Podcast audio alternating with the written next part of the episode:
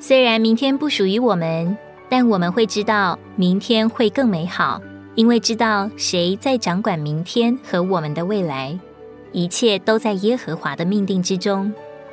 我们之所以具有明天会更好的信念，是因为我们深信我们所相信的是谁，就是我是那我是的神，是叫那死人复活的神，是称无为有的神。我们深信神必然能成就我们的祷告，而解除艰难的环境。如果我们对未来充满盼望，不是盲目的期待，也不是虚无的幻想，乃是因为深信神爱我们，他关心并引导我们的未来。雅各书四章十四节，其实明天的事你们并不知道，你们的生命是什么？你们原是一团雾气，出现少时。随后就不见了。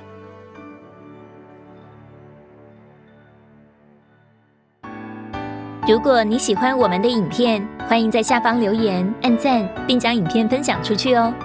天天取用活水库，让你生活不虚度。我们下次见。